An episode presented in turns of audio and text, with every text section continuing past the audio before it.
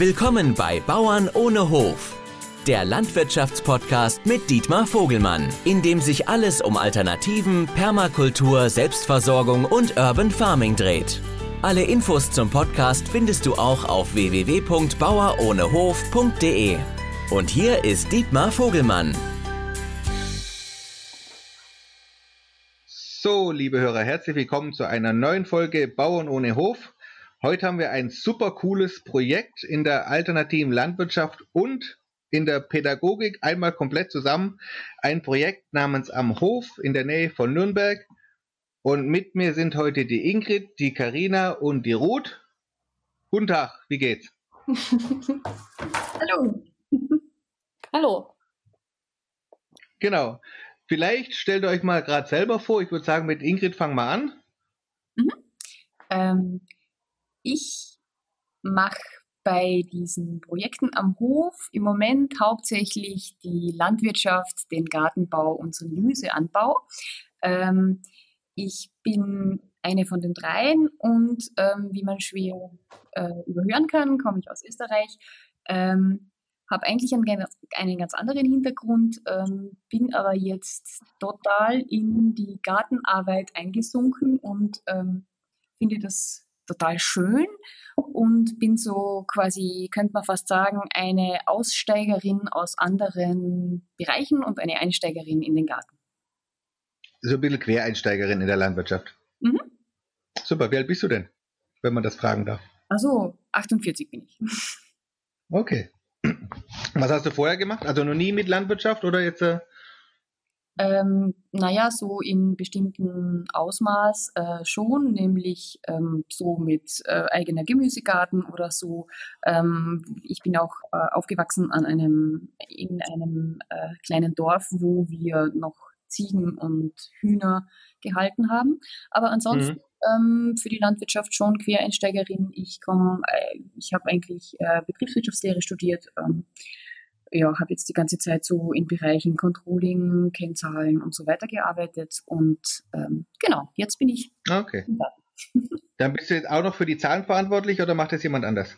Das macht bei uns die Ruth Simone, die äh, noch wesentlich zahlenaffiner ist und äh, genau. Dann, dann, darfst du dich doch gerade mal weiter vorstellen, Ruth. ja, genau.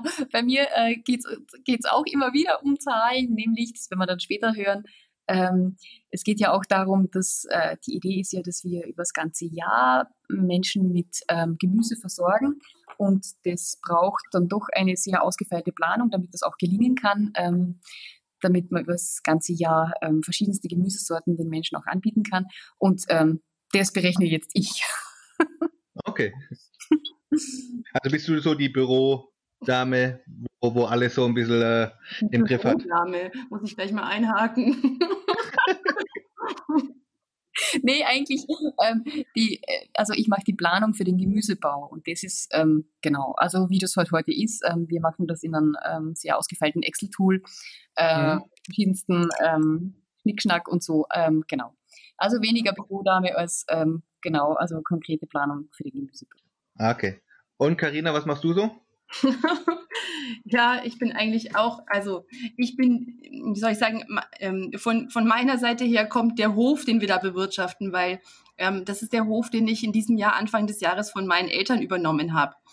Und ich, mhm. also das heißt, ich, ich komme quasi gebürtig ähm, aus der Landwirtschaft, aber eigentlich habe ich dann Medizin studiert und bin Ärztin und arbeite im Krankenhaus und mache das auch weiterhin. Und das heißt, ich bin ähm, eigentlich nicht, nicht so viel am Hof oder bin nicht, also bin nicht so im Tagesgeschäft, sondern bin eher so bei den strategischen Überlegungen oder ja, bei den Verhandlungen mit den Altbauern oder so ähm, halt dabei. Ja, aber eher. Das ist interessant. Und wie, wenn wir mal so zu dem Projekt kommen, was ist das überhaupt? Also was, was ist am Hof? Was, äh, was kann man sich darunter vorstellen? Das darfst du jetzt erklären, Ruth Simone. Hm? Ja, ähm, was soll ich was, äh, wovon wir anfangen? Ähm, ich dachte eigentlich, du führst ein bisschen hin, aber okay. Ähm, also das am Hof, es geht um letztlich um einen Bauernhof, den von Karinas äh, Familie, der inzwischen an Karina übergegangen ist und der, verbessere mich, aber seit ungefähr 30 Jahren im Dornröschenschlaf ähm, liegt einfach weil er von der Größe her nicht mehr wirtschaftlich zu ver, äh, nicht mehr wirtschaftlich zu verwalten oder zu betreiben war und die mhm. Äcker sind größtenteils verpachtet worden. Und die Karina hat das, würde ich sagen, schon seit sehr langer Zeit, ihre Eltern natürlich auch, äh, beschäftigt, was man mit dem Hof wieder machen kann. Weil wer mal da war, der liegt wunderschön am Dorfrand.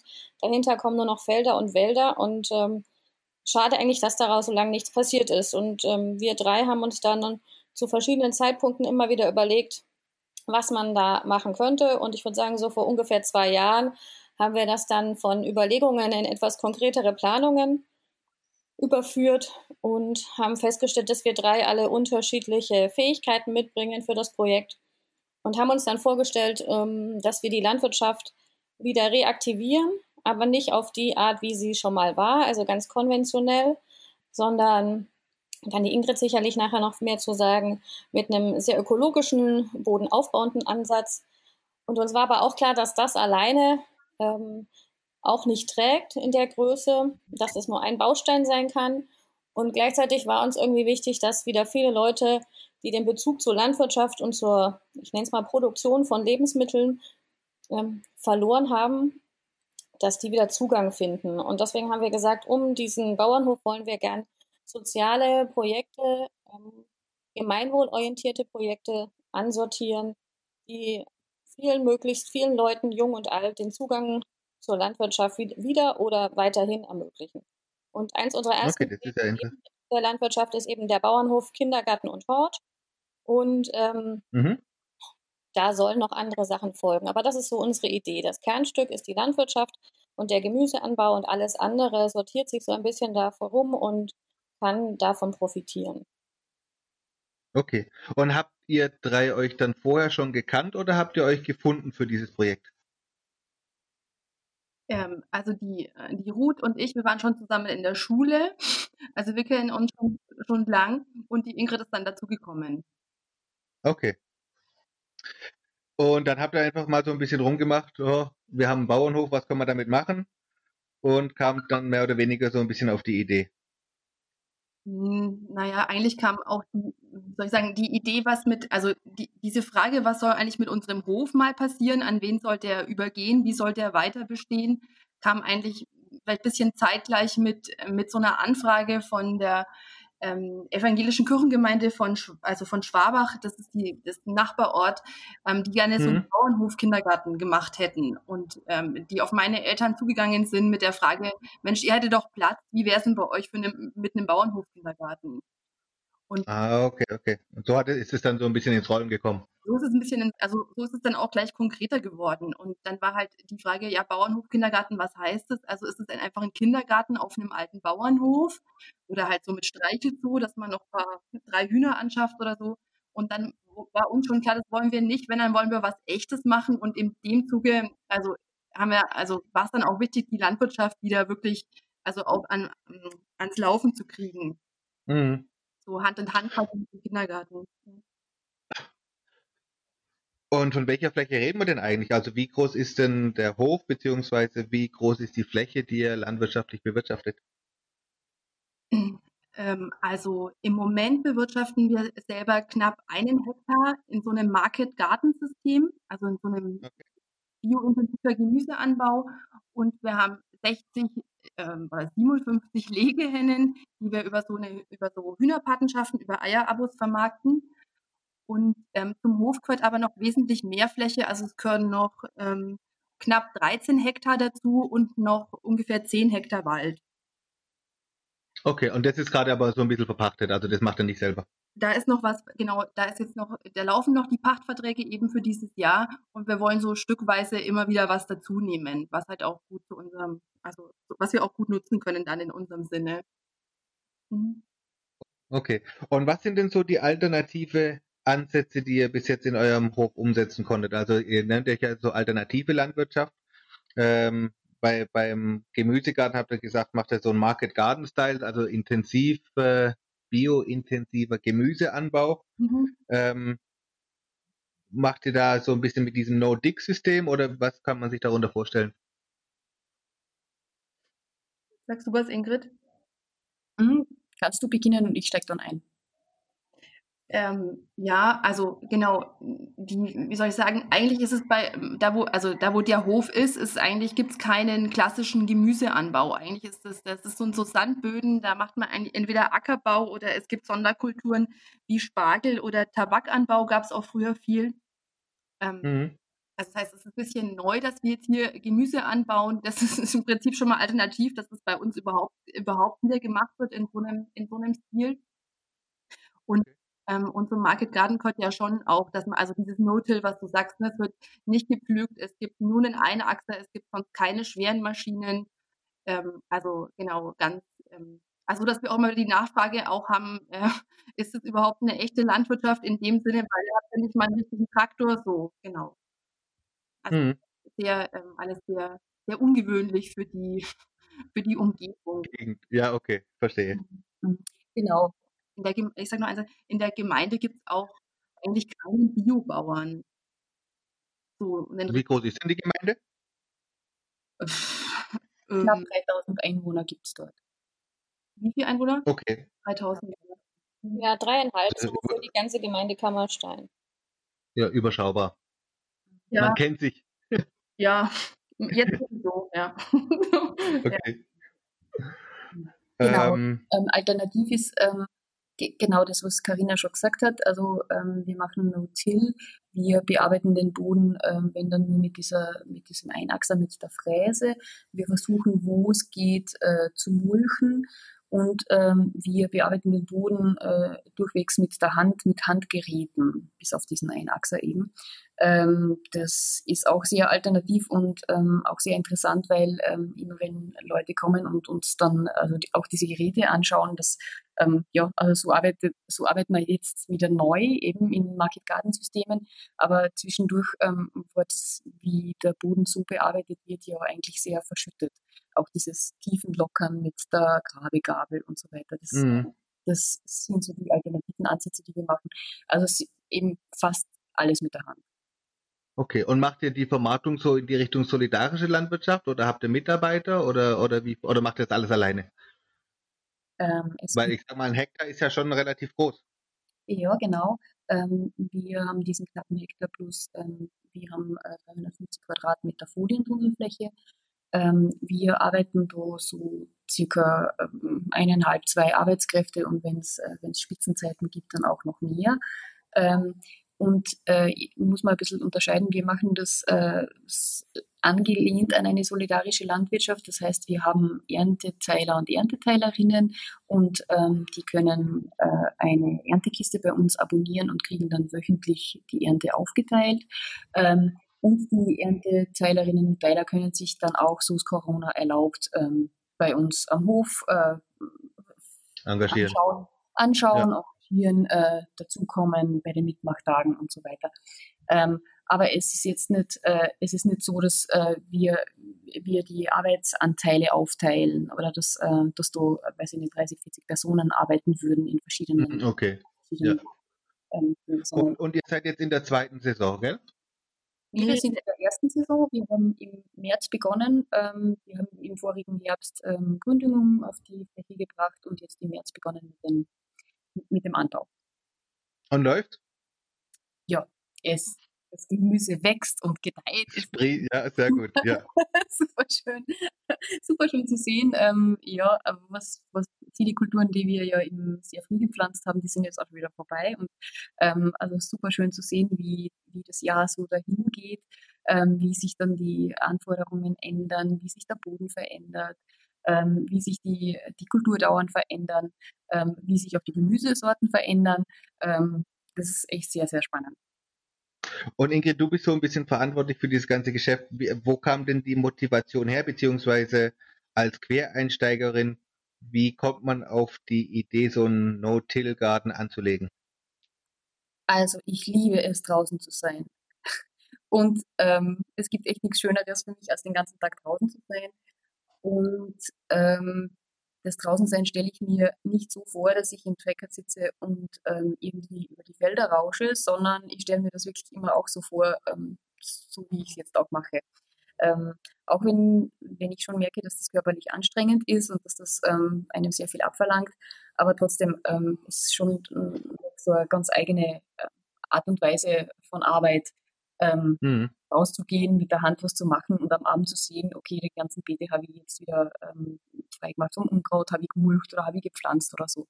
Ähm, das finde ich, es entspricht mir einfach sehr, draußen zu sein und ähm, finde ich total schön und ähm, Motivation auch, ähm, sehr naturnah ähm, die Dinge gestalten zu können. Ähm, damit äh, zu zeigen, dass es möglich ist, ähm, in einer Art und Weise, wie wir hier arbeiten, ähm, Gemüse zu ziehen und ähm, zu zeigen, dass es wirklich auch gut schmeckt. Hm. Und äh, wenn wir mal so ein bisschen über das Projekt selber sprechen, wo lagen denn so die anfänglichen Hürden bei euren äh, ja, bei eurem, bei eurem Vorhaben? Ich sage jetzt mal Stichwort Bürokratie, Genehmigungen, Vermarktung, Kunden finden. Ja. Ja, ich glaube, da sage ich mal was, weil, weil das Thema Genehmigungen immer, ähm, nicht immer, aber zumindest im Großteil mein äh, Metier ist. Ähm, man muss dazu sagen, als wir angefangen haben, wir planen jetzt ungefähr seit zwei Jahren, würde ich sagen, nicht ganz, dann wurde das immer konkreter und wir wussten eigentlich schon relativ genau, in welche Richtung wir wollen. Es gibt aber wenig Beispiele, wo man sich jetzt abschauen kann, wie man es genau macht.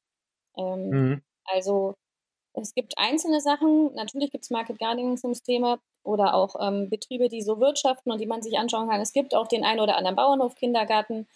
Aber alles in dieser Kombination und mit den vielen anderen Sachen, die wir noch haben und auch mit den Ansprüchen, die wir zum Beispiel an ökologisches Bauen haben oder ähnliches, ähm, haben wir jetzt nicht unbedingt eine Blaupause schon vorgefunden. Und ich glaube, das war mit so das Schwierigste, dass man am Anfang noch gar nichts hatte und äh, so ein bisschen ins Blaue reinplant. Und da haben wir auch, würde ich sagen, an der einen oder anderen Stelle Lehrgeld gezahlt.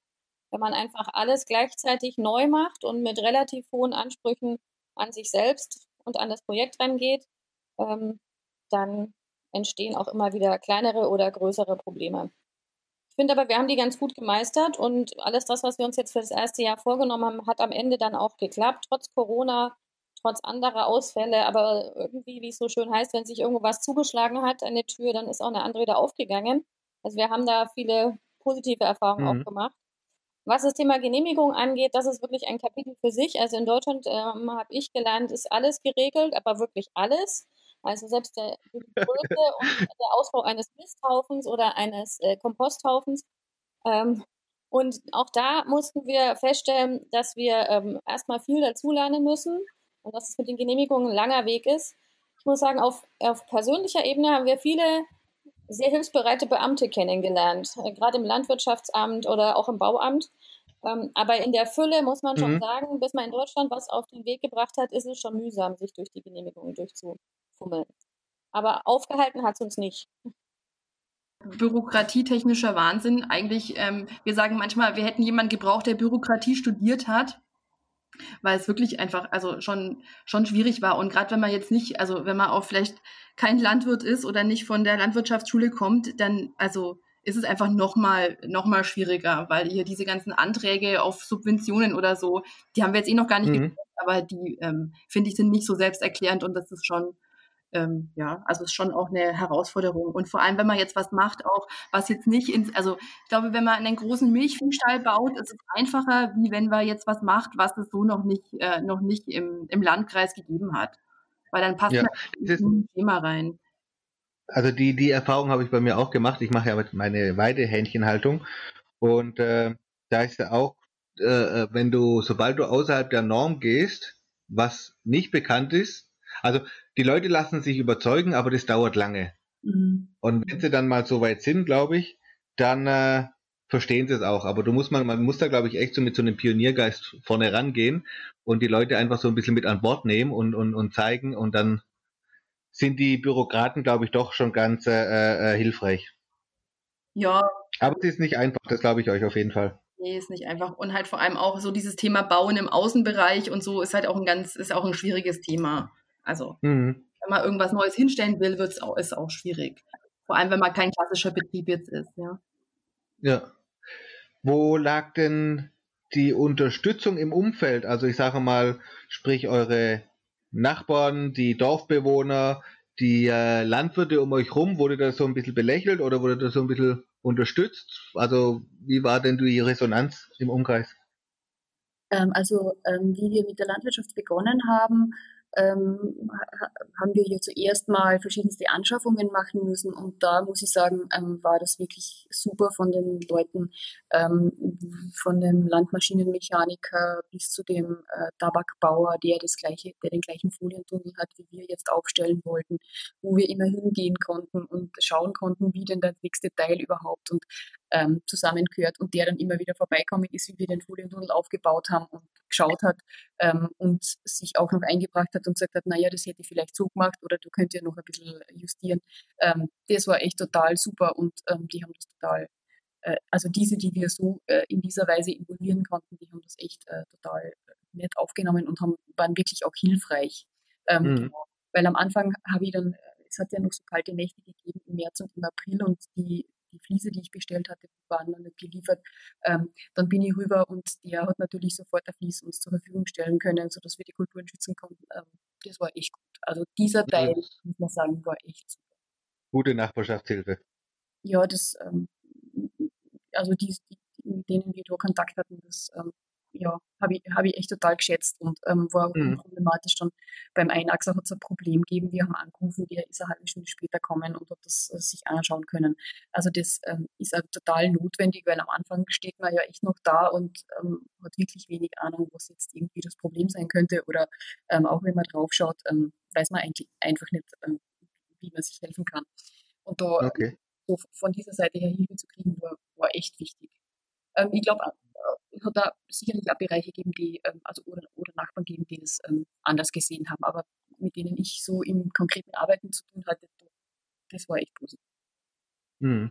Wie, wie plant man denn die erste Saison? Das würde mich mal interessieren. Also hattet ihr schon Kunden, also gerade für die Gemüseabos äh, äh, Kunden, bevor es losging? Oder, oder habt ihr gesagt, okay, wir, wir, wir, wir gucken jetzt mal und äh, pflanzen an und gucken, was wir verkauft bekommen? Oder war da schon wirkliches äh, äh Interesse vorab da? Ähm, also, na, eigentlich haben wir, wir haben eigentlich einen, also wir haben den Plan, eigentlich haben wir einen Plan gemacht, wie viel Fläche haben wir, wie viel können wir da anbauen und wie viele Kisten springen dann raus und das dann angebaut und parallel dazu angefangen, einfach Veranstaltungen zu machen, um das, also Infoveranstaltungen haben wir das genannt, um das Konzept vorzustellen und ähm, so ein bisschen bekannt zu machen. Und da sind wir dann aber Corona-mäßig äh, gestoppt worden quasi. Ja, ja, ja. Das ist jetzt nicht, nicht so angelaufen, wie wir uns das ähm, ge also gedacht haben oder auch erhofft hätten. Da hängen wir jetzt schon noch ein bisschen hinterher auch in der Vermarktung, würde ich sagen. Mhm. Mhm, also, das, ja. Mhm, das heißt, es gibt jetzt, ähm, wir haben jetzt ähm, für bestimmte Anzahl von Ernteteilern anbauen können und wir haben jetzt knapp die Hälfte von den Ernteteilern, die ähm, die wir eigentlich haben könnten, erreicht. Okay. Und also mir sagen relativ viele Landwirte, dass diese Corona-Zeit sich positiv auswirkt, weil dann doch viele Kunden kommen und es so ein bisschen äh, äh wieder lokaler, regionaler möchten. Äh, ist es bei euch auch der Fall oder, oder merkt ihr davon nicht viel? Ich glaube, also, mhm. ja, bitte. Ich glaube, dafür waren wir jetzt vielleicht auch noch zu wenig bekannt dass, dass, wir dass da, jemand kommen würde. Dass wir davon ähm, so mhm. profitiert hätten. Ja. Ja. Und ihr habt gesagt, ihr habt auch noch ein paar Hühner? Ja, genau. Wir haben noch ähm, eben äh, knapp 60 äh, Legehennen von dieser Rasse von der ÖTZ Coffee and Cream. Ja, falls du die kennst. so eine, Nein, die sagt mir jetzt nicht. Das sind die braunen, oder? Ja, das sind, nein, das sind so gemischte, das, die heißen, deswegen heißen die Coffee und Cream, weil da gibt es äh, solche und solche. Das ist eine, okay eine neue Kreuzung zwischen ähm, Brest-Gaulois und New Hampshire, die mhm. nicht von einem Konzern gezüchtet wurde, sondern eben also aus Bauernhand von so einem Zusammenschluss von Demeter und Bioland. Also genau, eine, die halt, also wo, wo mir vorkam oder wo uns vorkam, das ist der derzeit ähm, beste Kompromiss aus Wirtschaftlichkeit und Nachhaltigkeit. Okay. Genau. Was kriegt, wie viele Eier habt ihr denn so am Tag, beziehungsweise was ist die Legeleistung? Die Legeleistung liegt bei dieser, bei dieser Züchtung nur bei so um die 220 Eier im Jahr. Ähm, das mhm. heißt, wir haben eigentlich nur ähm, zwei Drittel der Legeleistung, die so ein normales Huhn unter Anführungszeichen hat. Ähm, ja. Genau. äh. Und, und, und, und die Eier verkauft ihr dann über so ein Abo, so, so, also man kann sich als Kunde ein, ein Huhn mieten, sage ich jetzt mal, und bekommt dann die Eier im Gegenzug. Mhm, genau, das, wär, das heißt bei uns Happy Henne, das sind die Happy Hennen und für die gibt es Patenschaften. Mhm, genau. Okay, und das seid aber ausgebucht, oder? Pff, auch noch nicht ganz. Da gibt es auch noch Luft nach oben, genau. Nach oben. Okay. Aber da mussten wir uns auch ein bisschen erst eingrooven. Die Hühner haben am Anfang auch noch so viel, also haben gar nicht, waren noch recht jung, haben dann noch nicht so viel gelegt und dann war es ganz noch nicht so viele Kunden hatten, aber jetzt konnten es dann ein bisschen mehr werden, ne? muss ich auch erst einspielen. Ja, ja, mhm. klar. Nee, gut, wenn ihr im ersten Jahr seid, das ist ja relativ normal. Mhm. Ähm, das, genau. das, dauert seine Zeit. Mhm.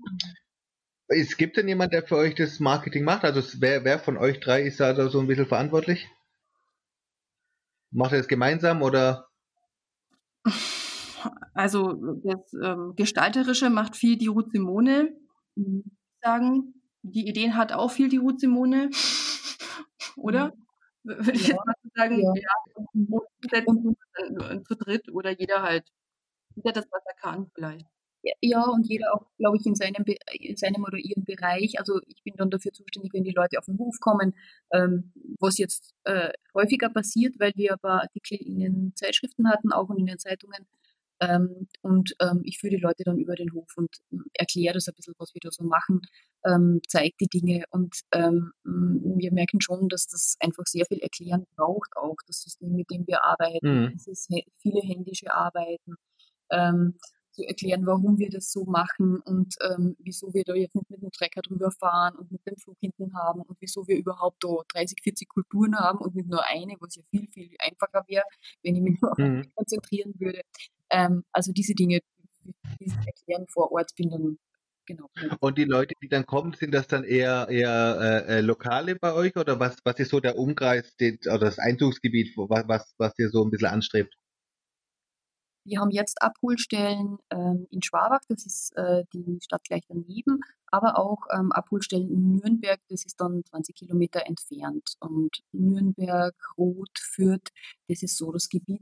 Und über die, also die Menschen, die uns besuchen kommen, kommen auch aus diesen Gebieten. Also da kann man ruhig sagen, so 20, 25 Kilometer Umkreis, ähm, mhm. die es interessiert. Und ähm, das finde ich auch immer total schön, wenn Ernteteiler, Ernteteilerinnen entweder bevor sie sich entscheiden, dass sie ähm, von unser Abo haben möchten oder auch ähm, wenn sie schon dabei sind, einfach vor Ort kommen und schauen, wie das ausschaut, weil das bringt noch eine ganz andere Art von Beziehung, sowohl zum Gemüse, zum Ort dort, zu dem, wie wir das machen, als auch zu uns, ähm, wie wir dort arbeiten. Mhm. Ich glaube, man muss bei der Zielgruppe, nee, ich glaube, das ist ganz wichtig. Ich glaube, man muss bei der Zielgruppe so ein bisschen unterscheiden. Also wir sind ja mitten am Land und um uns herum sind eigentlich ähm, sehr viele Einfamilienhäuser mit großem Garten, halt sehr ländlich geprägt, natürlich auch mit Neubaugebiet, aber auch die haben alle ein, ein Haus mit Garten. Das heißt, ähm, da gibt es schon viele Leute, die auch noch selber anpflanzen. Für die ist das dann zum Beispiel eher interessant, bei uns zum Selbsternten vorbeizukommen und sich bestimmte Sachen mit auszusuchen.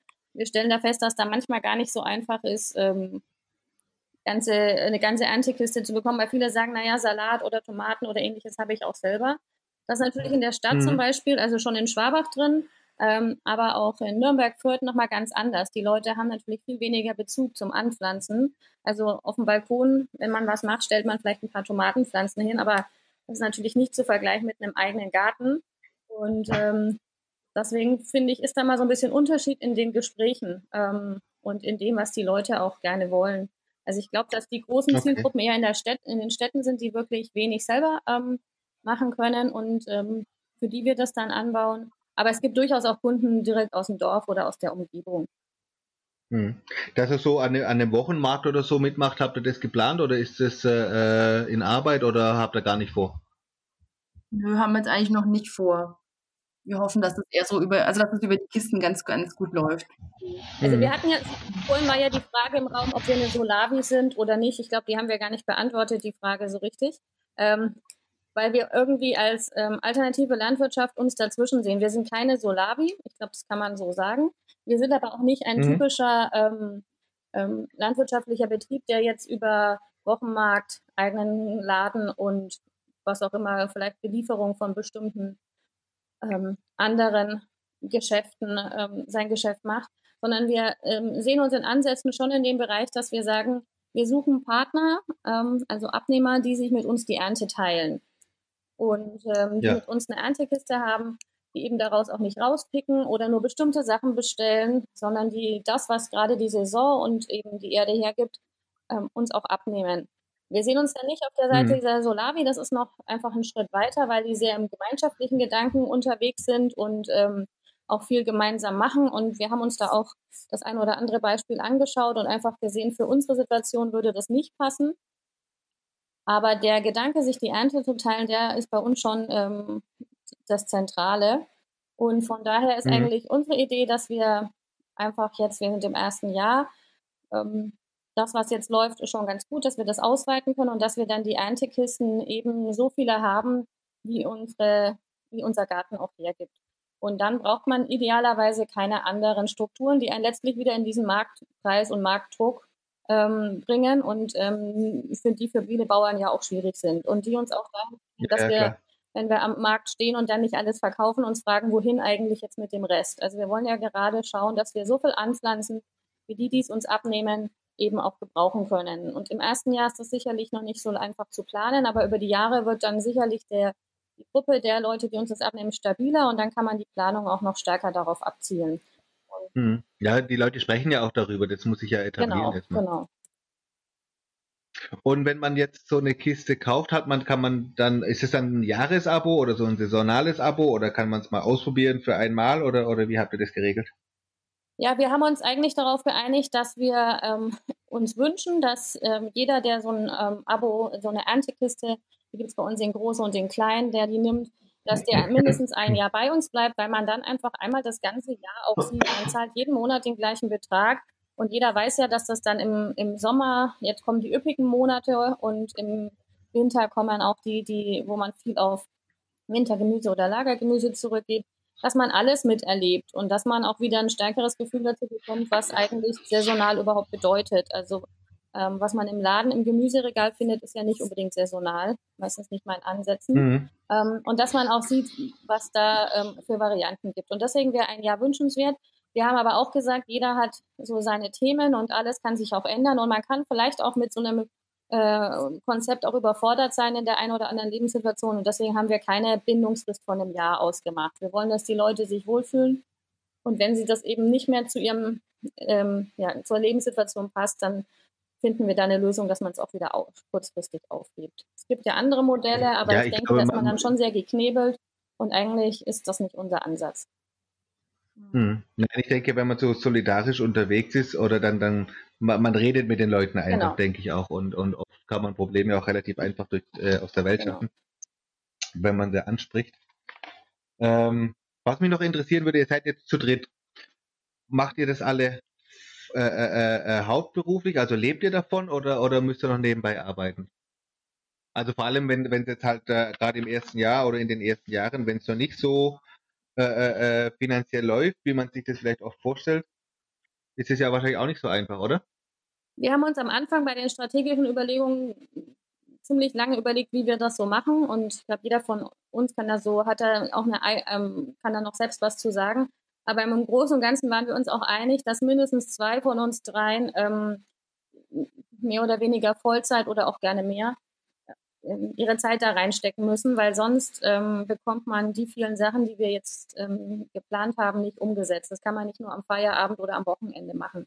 Und deswegen haben die mhm. Ingrid und ich uns für eine bisher unbefristete Zeit erstmal kopfüber da reingestürzt und ähm, alles andere liegen gelassen, während die Karina diejenige ist, die noch ihrem Job nachgeht.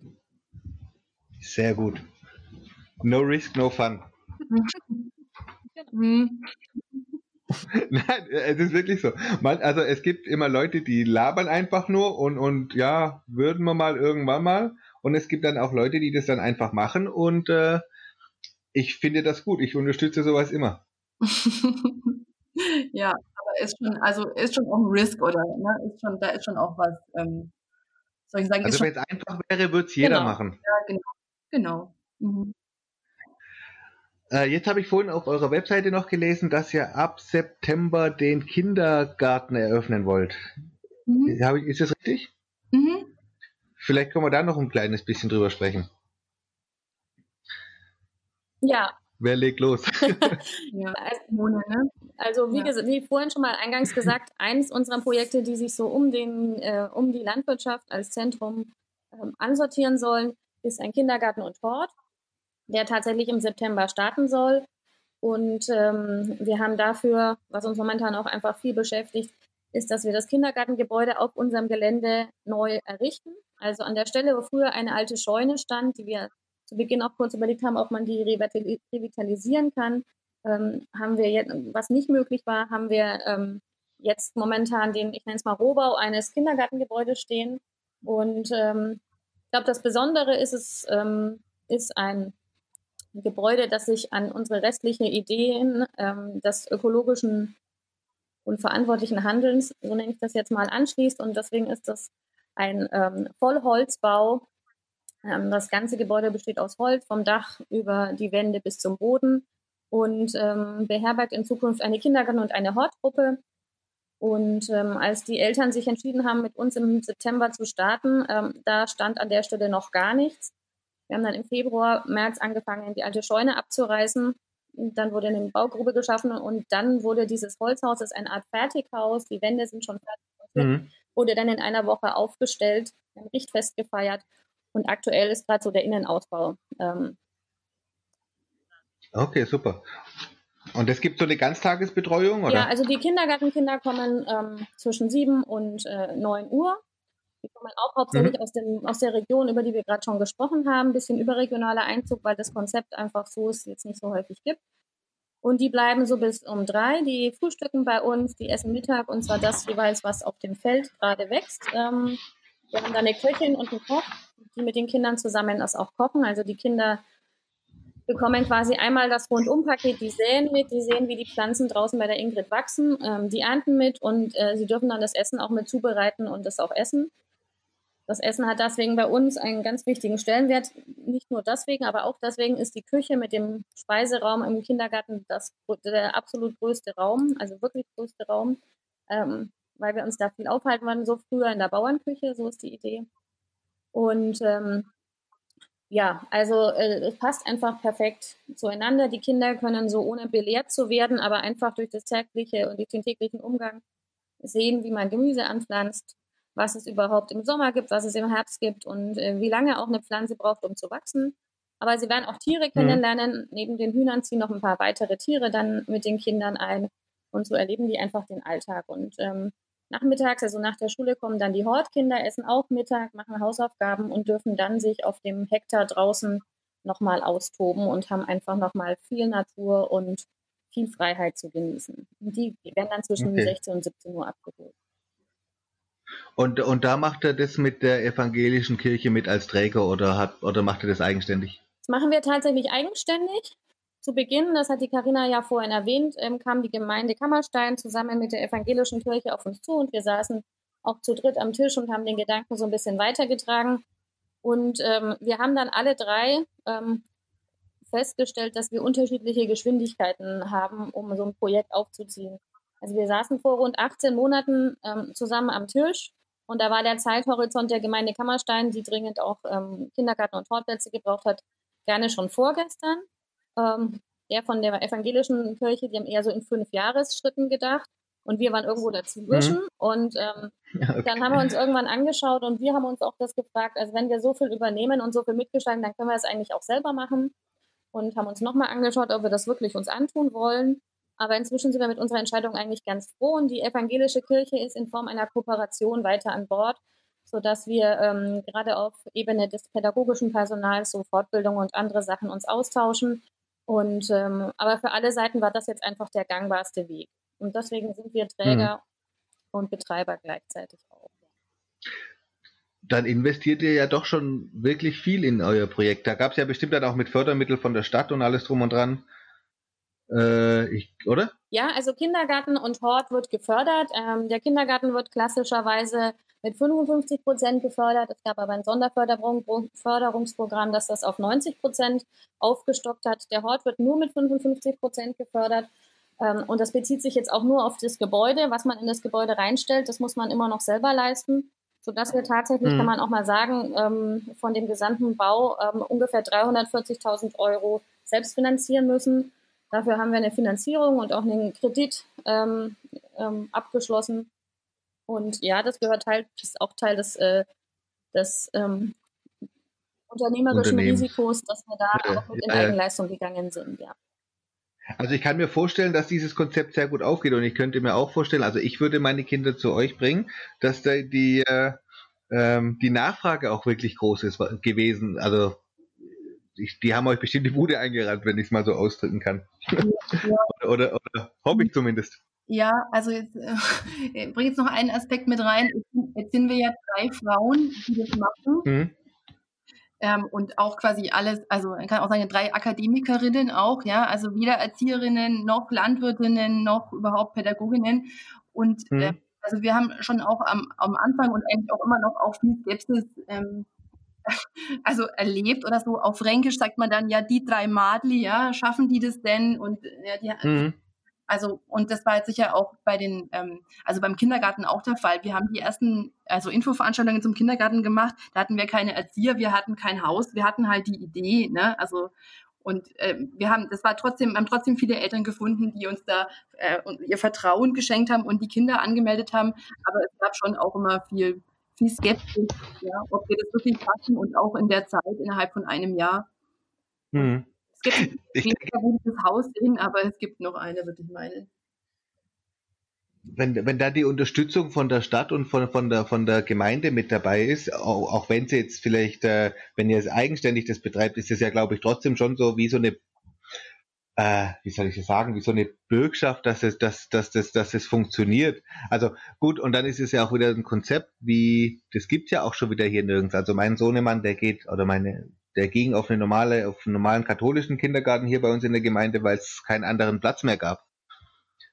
Äh, äh, und äh, man, man redet ja immer von, also meine, ich habe drei Pädagogen in der Familie, meine Schwester ist Kindergärtnerin und mein Bruder ist Pädagoge und äh, jede Menge. Und die reden halt auch schon die ganze Zeit, wie schwer das eigentlich ist, äh, anständiges Personal zu finden und dass die Eltern immer so äh, anspruchsvoll, anspruchsvoller werden. Ähm, aber auch gerade, dass die Eltern auch viel mehr Wert auf äh, Naturkindergärten, sage ich jetzt mal, legen oder, oder diese Waldkindergärten, die es ja gibt. Also wenn ich da vielleicht mal ja. nochmal ähm, antworten darf, also das, ich glaube, die Antwort hat zwei Seiten. Das, was du gerade gesagt hast mit den Eltern, das sehe ich auch so. Wir haben wirklich sehr viel positive Resonanz von den Eltern und mittlerweile, jetzt wo das Haus steht und wir auch kurz davor vor sind, haben wir auch deutlich mehr Anmeldungen, als wir überhaupt Plätze haben. Wir hatten jetzt gestern und vorgestern mhm. Abend unsere ersten Elternabende, Corona-bedingt draußen im Sitzkreis mit Abstand. Und ähm, man muss sagen, wir haben tolles Feedback von den Eltern bekommen. Und die freuen sich sehr darauf. Die wählen uns bewusst auf wegen des Konzepts. Ähm, und mhm. das ist wirklich das Positive. Ähm, aber das täuscht nicht darüber hinweg, äh, weil du vorhin gesagt hast, die Gemeinde äh, steht da dahinter. Ähm, das würde ich nicht ganz so formulieren. Also ähm, wir haben, die Gemeinde hat es damals angesprochen, ähm, ob wir uns das vorstellen können. Und die sind auch für vieles Ansprechpartner. Aber letztlich ist es so, ähm, auch was ich gerade über die Förderung gesagt habe, die Förderung gibt es dann, wenn wir alles auf die Beine gestellt haben. So ist die Kurzform. Wir müssen einmal alles mhm. vorfinanzieren und wir müssen zeigen, dass wir das alles hinbekommen. Und ähm, dann gibt es auch Förderung. Heißt auch andersrum, wenn wir jetzt irgendwo zwischendrin auf dem Weg hängen bleiben und nicht mehr weiterkommen oder irgendwas passiert, dann ist das Geld, was wir investiert haben, nur unser Geld. Ähm, okay. Und von daher ähm, ist es schon so, also letztlich ist ja Kindergarten und Hort eigentlich eine staatliche Aufgabe. Und äh, viele, oder heute ist es ja auch so, dass man im Kindergartenbereich die Eltern eigentlich einen Anspruch auf einen Kindergartenplatz haben, also einen Rechtsanspruch und den auch einklagen können. Und ähm, dementsprechend sind die Gemeinden und Städte natürlich daran interessiert, dass viel passiert und müssen das eigentlich selber machen.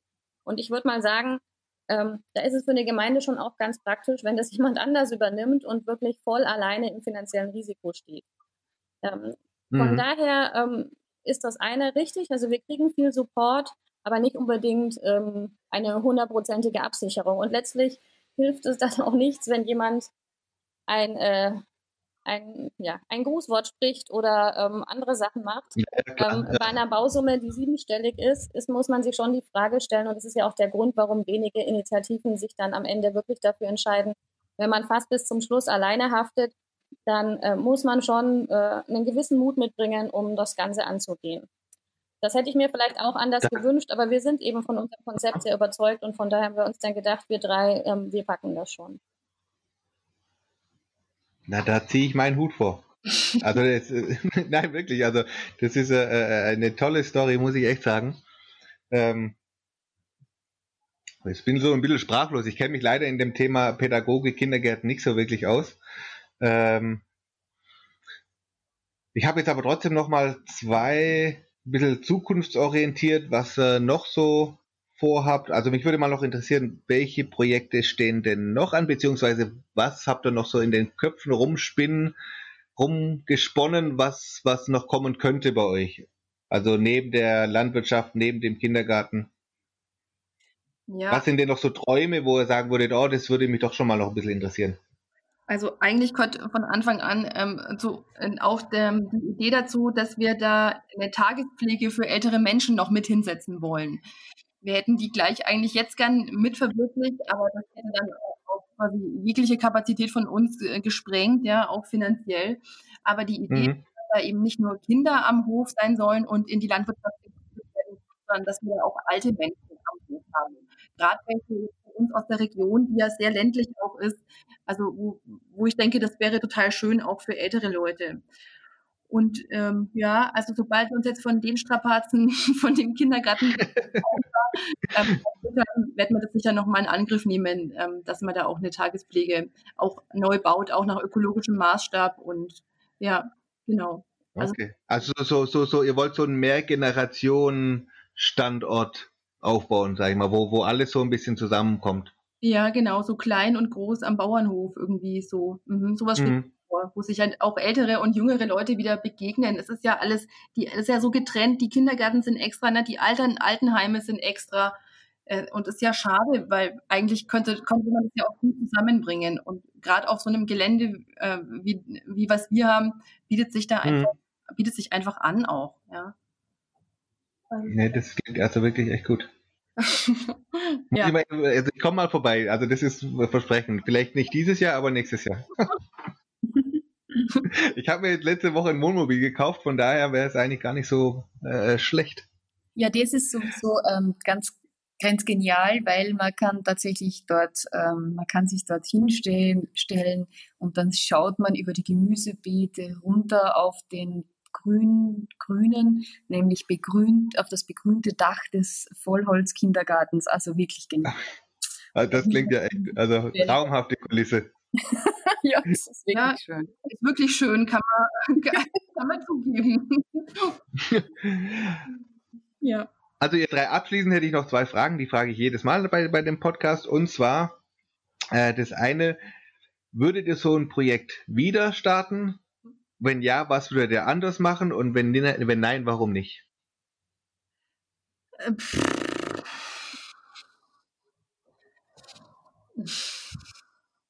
ja. Die Frage ist ja, würde man es wieder starten mit dem Wissen, was man alles gemacht hat jetzt oder falsch gemacht oder wie es gelaufen ist? Ähm, ich glaube, man würde dann tatsächlich bei ein paar Dingen noch mal länger drüber nachdenken. Ähm, auch was jetzt gerade so Finanzierung oder andere Themen angeht, ähm, weil da viel im Kleingedruckten, was ich jetzt auch vorhin von der Gemeinde oder so gesagt habe, ähm, oder vom, es zahlt ja nicht nur die Gemeinde, sondern auch der Freistaat Bayern gibt ja Geld dazu. Das klingt am Anfang immer, ähm, immer so einfach, Rosig. ist aber, auf, äh, ist aber ein, es ist aber ein großer Unterschied, ob man das Geld zum Bau bekommt oder ob man zum Beispiel das Geld dann erst in drei oder vier Jahren sieht.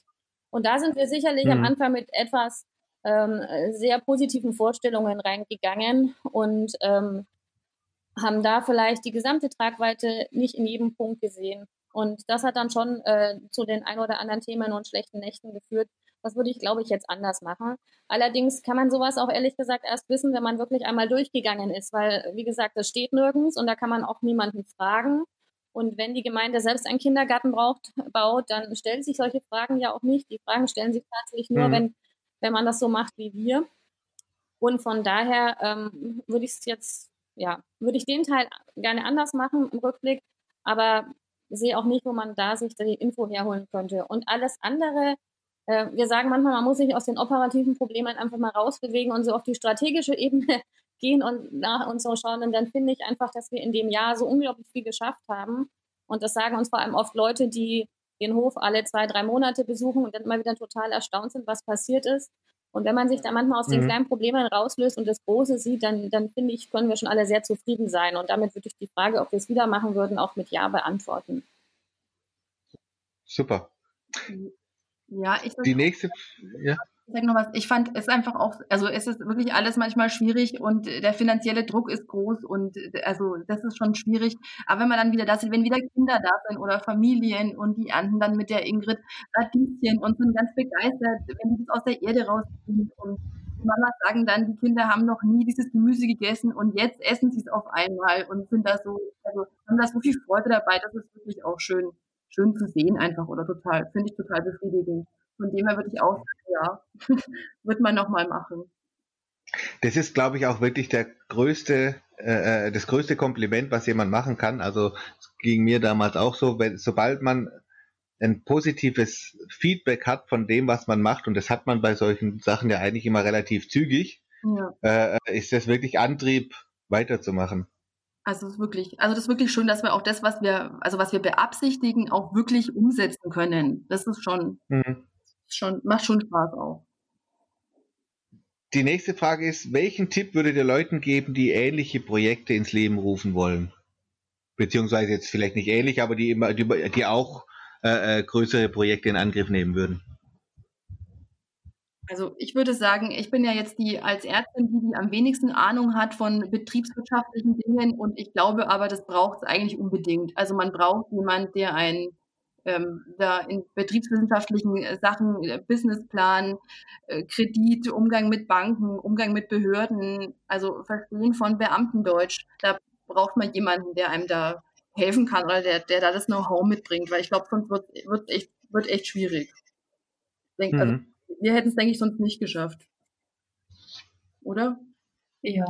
Ja, und ich glaube auch, es braucht, ähm, es braucht wirklich mehrere Leute, weil ähm, wenn man so ein Projekt startet, dann merkt man im Tun, dass immer mehr Arbeit wird und immer differenzierter werden die Fragestellungen und das ist schier unmöglich, dass das eine Person alleine dann irgendwie heben kann. Also man braucht schon, ähm, man muss schon mehrere sein ähm, und man muss auch am Weg dann, glaube ich, sich dann auf bestimmte Bereiche spezialisieren, weil es ist einfach nicht möglich, alles, alles selber zu machen, alles allein zu machen. Ja, die Frage was war ja, was wir jemand sagen würden, der, ähm, der auch so ein Projekt hat. Ich glaube, ich würde ihm sagen, der kann gerne mal bei uns vorbeikommen, weil wir haben eine Liste der Fehler, die wir gemacht haben, die verrate ich dann auch gerne und die muss kein anderer ein zweites Mal machen. Und hätte mich da jemand vorher an der Hand genommen und ähm, mir mal gesagt, was alles da so ansteht, dann, dann hätte ich das, glaube ich, auch ganz hilfreich gefunden. Und ähm, ja, ich glaube, man muss sich viel, so viel Input von verschiedensten Leuten von vornherein holen, die zumindest ähnliche Sachen gemacht haben. Genau gleich ist wahrscheinlich immer schwierig. Und äh, dann versuchen aus deren Fehlern und ähm, deren Tipps auch zu lernen. Hm. Das ist, apropos kontaktieren, ob, es geht über eure Webseite, ne, amhof.org. Mhm. Mhm. Äh, ihr seid bei Social Media, also bei Facebook auf jeden Fall mit dabei, gell? Habt ihr sonst noch irgendwo irgendwelche Kanäle, wie man euch kontaktieren kann? Das sind eigentlich unsere Hauptkanäle, ähm, genau. Mhm. Facebook und ähm, unsere Homepage und natürlich da auch findet man dann auch unsere E-Mail-Adresse und unsere Telefonnummern und anderes, was man, äh, was man halt so braucht, um uns zu kontaktieren. Ja, sehr gut. Also an die Hörer, wenn jemand äh, Interesse hat, mit den Mädels mal in Verbindung zu gehen. Die, das war jetzt falsch. Man darf nicht Mädels sagen. Das ist nicht gut. Man, äh, sagt man das bei euch nicht? Also ich komme aus Schwaben, da ist es noch normal. das ist sehr patriarchal, das ist irgendwie. also da haben wir jetzt auf dem Weg schon sehr viele Erfahrungen gemacht, dass das einfach ähm, anstrengend ist, als Mädels äh, genannt zu werden. Man sagt ja auch nicht mit die Burm, ähm, deren ähm, Burm machen das gut, dann denkt man so an Lederhosen und so. Ähm, das ist, okay, also dann, dann nehme ich das zurück. Ja, okay. Habt ihr denn sonst noch was, was ihr unbedingt loswerden wolltet? Also ich würde sagen, trotz, äh, trotz allem, was schwierig ist, würde ich sagen, es, es lohnt sich doch, ähm, selber was auf die Beine zu stellen oder sich Gedanken zu machen, was, also was kann man auch in der Landwirtschaft für neue Wege gehen, wie kann man einen, einen Hof öffnen, auch für, für andere, ohne sich da hinter einem großen Stall irgendwie zuzumauern. Also was, was gibt es für Möglichkeiten? Und ich glaube, es, also man findet dann auch Leute, die das, die das unterstützen, die, die da mitmachen wollen. Ähm, also es, es lohnt sich, was, was zu machen, weil es schön ist, einfach zu sehen, dass es trotz aller Schwierigkeiten auch geht. Ja, das, dem würde ich mich anschließen. Ich glaube, von dem man könnte oder man sollte oder wie wäre es, wenn wir mal machen würden, einfach mal aus der Komfortzone rauszugehen, ähm, war für uns jetzt auch nicht immer ähm, einfach. Und ähm, aber ich finde, jeder, der solche Ideen hatte, sollte sich einfach mal den Mut haben, ähm, es zumindest mal eine gewisse Zeit auszuprobieren. Wir haben auch noch nicht bewiesen, dass wir alle unsere Ideen ähm, umsetzen können und dass wir wirklich auch perspektivisch davon leben können. Äh, vielleicht gelingt uns das, das hoffe ich, vielleicht auch nicht. Aber dann haben wir auf jeden Fall alles gegeben, um den Weg einmal auszutesten. Und das ist für mich dann schon viel wert, weil man sich dann eben die Erfahrung gesammelt hat und auch weiß, ich habe es probiert und was immer dann auch rauskommt, ist dann auch gut. Das ist mir persönlich lieber, als zu sagen, ich hatte immer viele Ideen, aber leider keine davon umgesetzt. Was wäre, wenn? Genau. genau. Ja. Nee, das sind, das sind gute Abschlussworte. Da bedanke ich mich auch nochmal ganz herzlich. Also wirklich, also mein, mein äh, Hut ab, also Respekt. Ich finde das eine tolle Sache, was ihr drei auf, auf die Beine gestellt habt oder auf die Beine stellt. Und äh, auf, also ich bin noch ein bisschen sprachlos, weil ich das, also ich finde es wirklich toll, wenn Leute sich so einsetzen und äh, auch ihren Träumen so ein bisschen folgen und sagen, okay, ich mache das jetzt, egal was. Ähm, und wirklich sich auch durchbeißen. Ich meine, ihr hattet ja bestimmt die eine oder andere schlaflose Nacht auch. Ja. Werdet ihr wahrscheinlich immer noch haben. Ja. Ähm, und äh, einfach, wie gesagt, wenn es einfach wäre, wird es jeder tun. Und liebe Hörer, damit beenden wir auch diese Folge Bauern ohne Hof. Vielen Dank, dass ihr dabei wart. Ich hoffe, es hat euch gefallen. Ich hoffe, ihr konntet was daraus ziehen. Wir sehen uns beim nächsten Mal. Danke und tschüss. Das war Bauern ohne Hof. Abonniere uns auch auf YouTube und Instagram unter Bauer ohne Hof. Alle Infos zum Podcast findest du auf www.bauerohnehof.de.